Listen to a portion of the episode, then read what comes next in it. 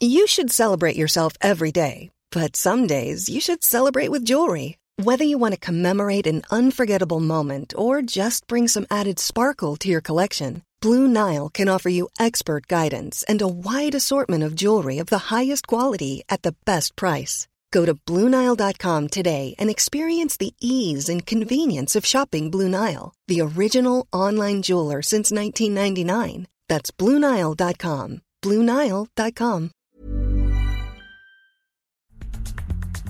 La discusión continuará en el fútbol mexicano. ¿Qué equipo tiene más aficionados, América o Chivas?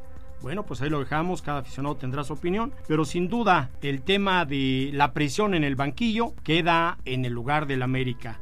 Bienvenidos al podcast Esto, donde damos voz a nuestras páginas. Hoy con el tema de la presión en el banquillo del América. Y para responder este tema, en unos minutos más estará con nosotros Miguel Herrera, el técnico de las Águilas del América.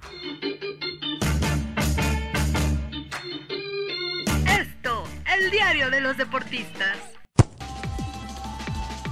Los saluda Jorge Guzmán. En esta ocasión me acompaña para hacer el podcast David Segoviano. Hola Jorge, ¿cómo estás? Saludos a todos nuestros escuchas. Sí, un tema siempre polémico, el banquillo del América, siempre volátil y también volátil es el técnico que hoy tienen en el banquillo, Miguel El Piojo Herrera, quien a pesar de ser uno de los personajes más polémicos y más incendiarios del fútbol mexicano, la verdad es que en los últimos años creo que se ha mesurado bastante, ya no tiene tantas confrontaciones con la prensa. En la cancha sigue siendo todo un espectáculo ver a Miguel Herrera dirigir. Hoy vamos a platicar de todos estos temas y más con el estratega de las Águilas de la América.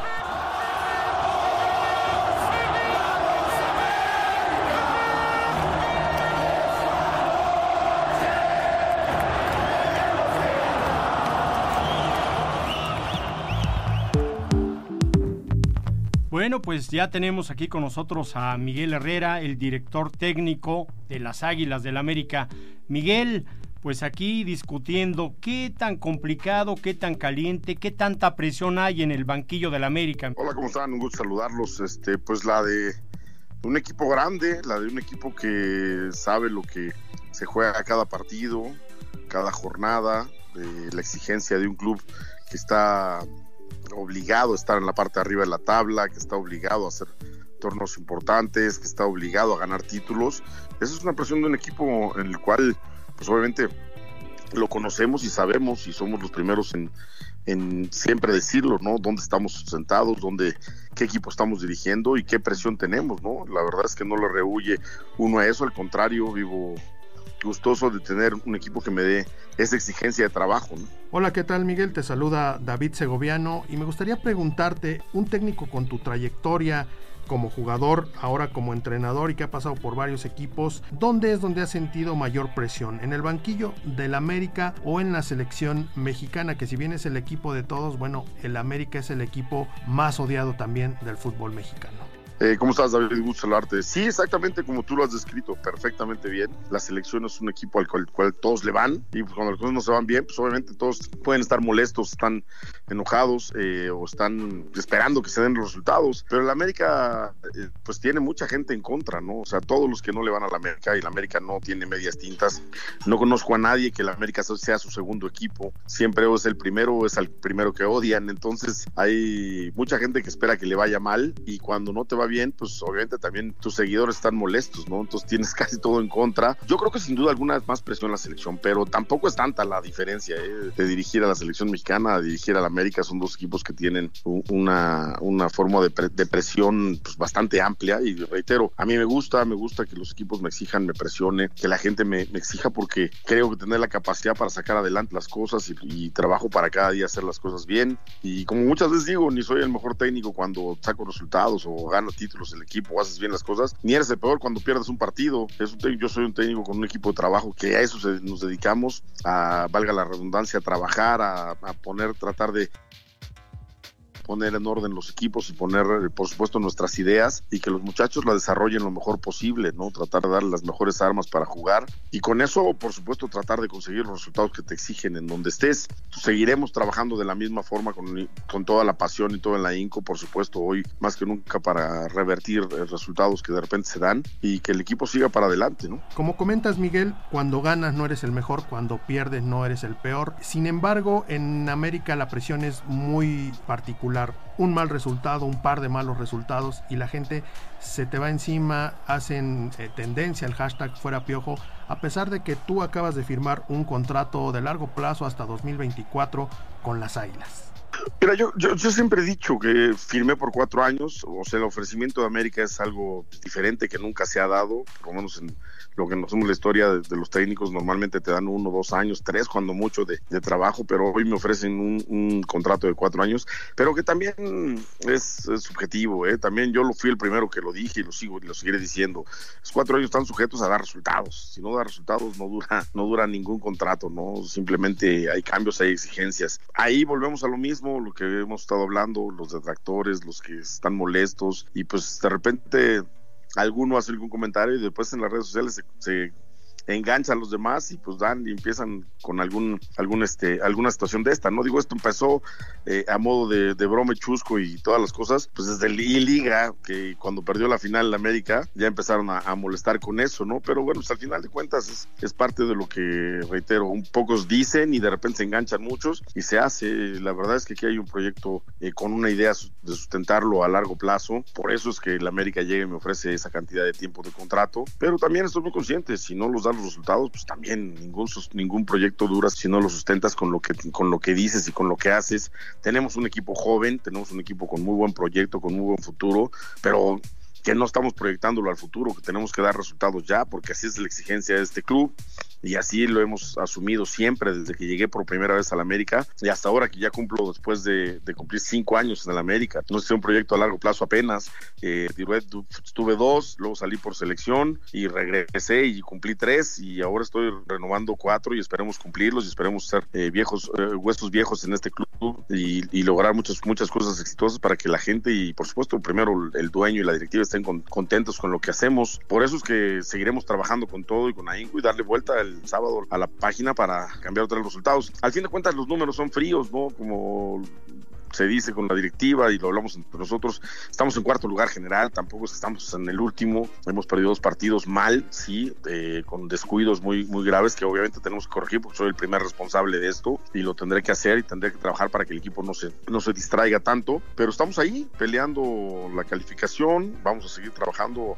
esto está empezando, pero no queremos que en el empiezo ya lo hagamos mal, sino al contrario, revertirlo, como se da en el fútbol, ¿no? En un resultado eres el peor y en el otro ya eres el mejor, entonces ni lo queremos así, pero sí vamos a trabajar para que el resultado sea bueno y sigamos en la marcha del proyecto que tenemos. Miguel, hablando del tema que decía Selección Nacional, América, fueron los dos equipos que se mencionó, la presión que hay, creo yo que con la Selección Nacional, si ganas, todos están contigo, si pierdes, pues una parte de ellos estarán en contra tuya, pero en el América yo tengo una teoría que complica demasiado y que hace que la presión en el banquillo sea mucho más fuerte.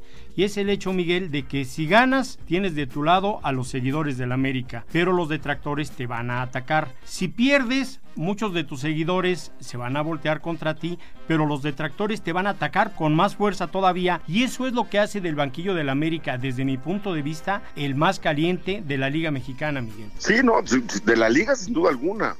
Eh, no te podría decir yo de selección porque afortunadamente no tuve un momento bajo en selección. Para hay un par de partidos que, pues, no gustaron, pero los resultados al final de cuentas se dieron los que, los que nos exigían. Tratamos de darlos, ¿no?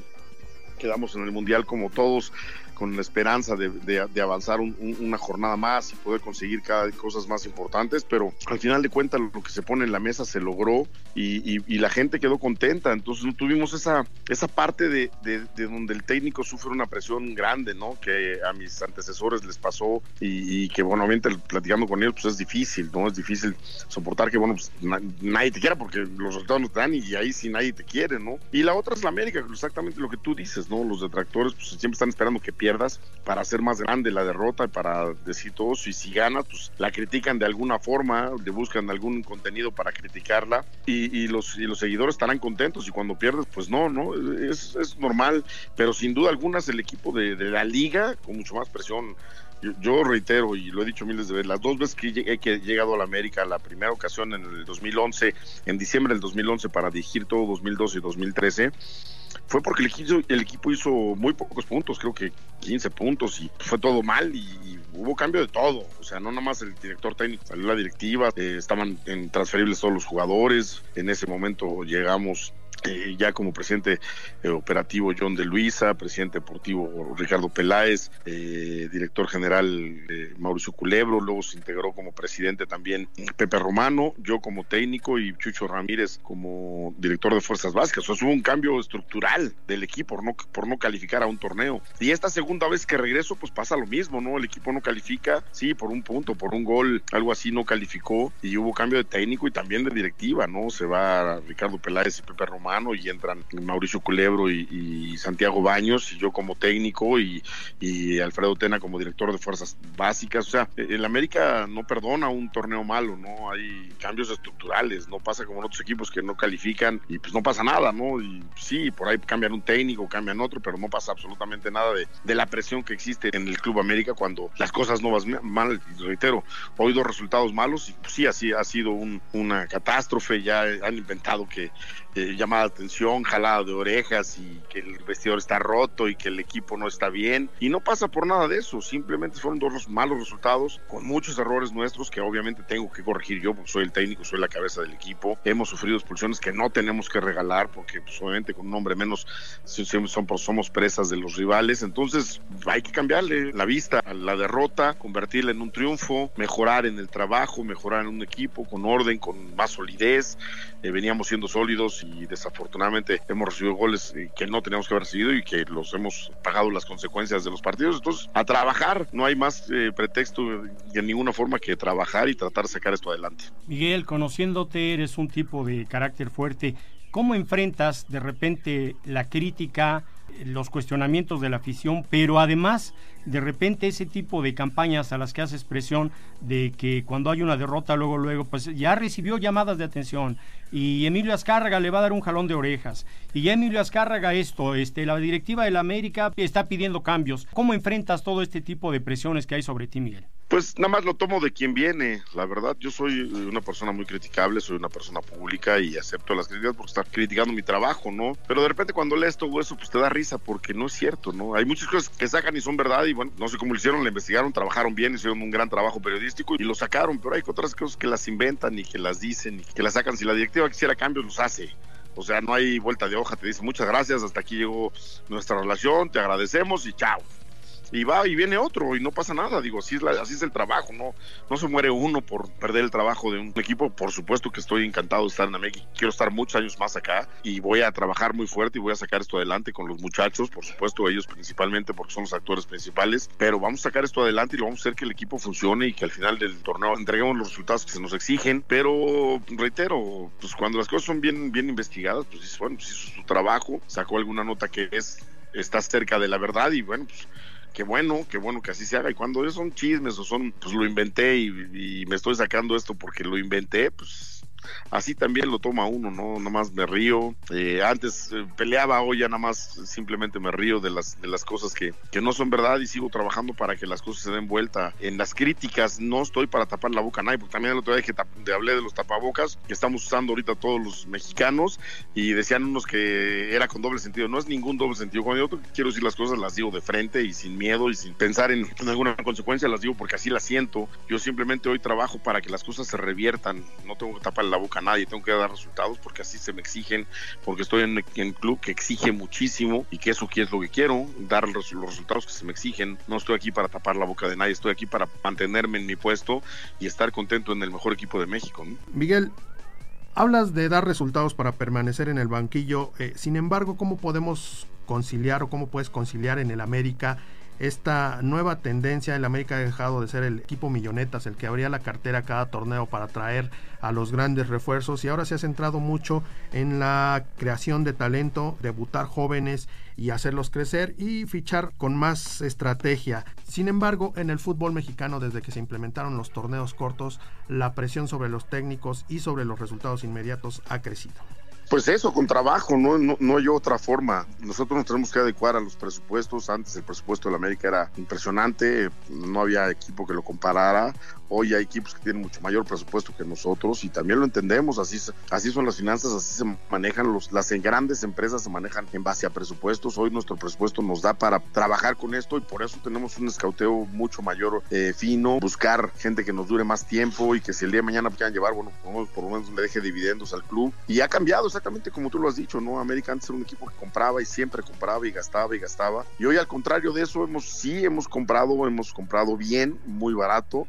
Eh, hemos eh, sacado el ojo clínico con nuestro departamento de inteligencia y la decisión que tomamos entre el cuerpo técnico y por supuesto Santiago, que es el presidente, y hemos ahorrado muchísimo dinero del cual por supuesto hemos vendido jugadores de muy buen eh, nivel a buenos precios y, por supuesto que hoy en día por ese lado la parte financiera está bien en el club porque hemos hecho bien las cosas, ¿no? Y, no pensamos cambiar, ni tampoco estamos diciendo que, bueno, pues es una transición, o, las transiciones se tienen que dar, pues por supuesto, porque así se dio en este momento cuando no pasaba, antes nunca venían a comprar a los jugadores a la América, hoy los vienen a comprar y bueno, pues qué bueno, entonces los salimos a vender, pero tenemos que tener esa transición para dar resultados inmediatos, no para largo plazo, ¿no? Ni para mediano. Es un club que te sigue resultados inmediatos y sobre eso tenemos que planear. Los jóvenes que llegan tienen que entender a dónde llegan, con qué exigencias se van a encontrar y buscamos esos tipos que sepan eh, con el carácter y con la actitud y por supuesto primero con el fútbol que tengan demostrar que están listos para la exigencia inmediata. Miguel, te escucho tranquilo con el plantel que tienes ahorita,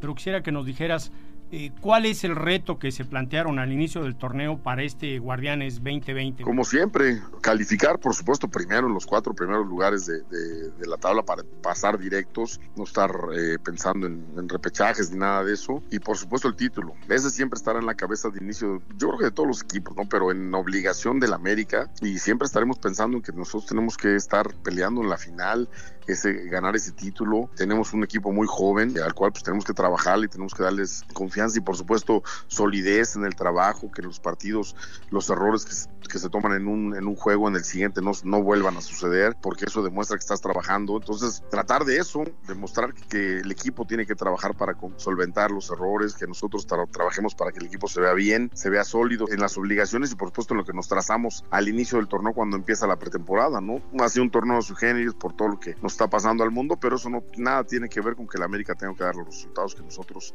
tenemos que dar y que nos exigen. Miguel, pues mucha suerte y te agradecemos mucho que nos hayas acompañado hoy en el podcast del Esto. No, hombre, un placer estar con ustedes, les mando un fuerte abrazo, muchas gracias y atentos y siempre listos para lo que ustedes necesiten.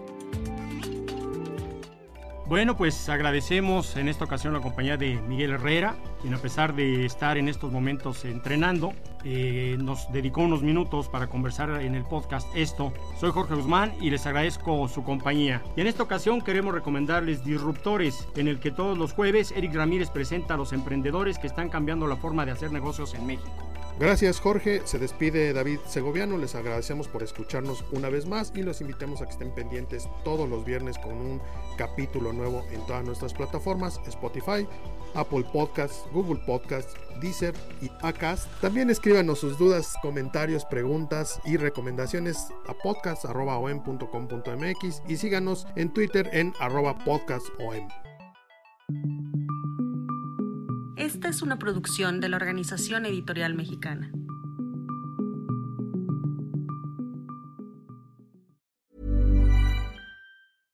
How would you like to look 5 years younger? In a clinical study, people that had volume added with Juvederm Voluma XC in the cheeks perceived themselves as looking 5 years younger at 6 months after treatment. Look younger, feel like you. Add volume for lift and contour in the cheeks with Juvederm Voluma XC. Reverse signs of aging by adding volume to smooth laugh lines with Juvederm Volure XC. For important safety information and to find a licensed specialist, visit juvederm.com. That's J U V E D E R M.com. Not for people with severe allergic reactions, allergies to lidocaine, or the proteins used in Juvederm. Common side effects include injection site redness, swelling, pain, tenderness, firmness, lumps, bumps, bruising, discoloration, or itching. There's a risk of unintentional injection into a blood vessel, which can cause vision abnormalities, blindness, stroke, temporary scabs, or scarring. Talk to a licensed specialist to find out if it's right for you.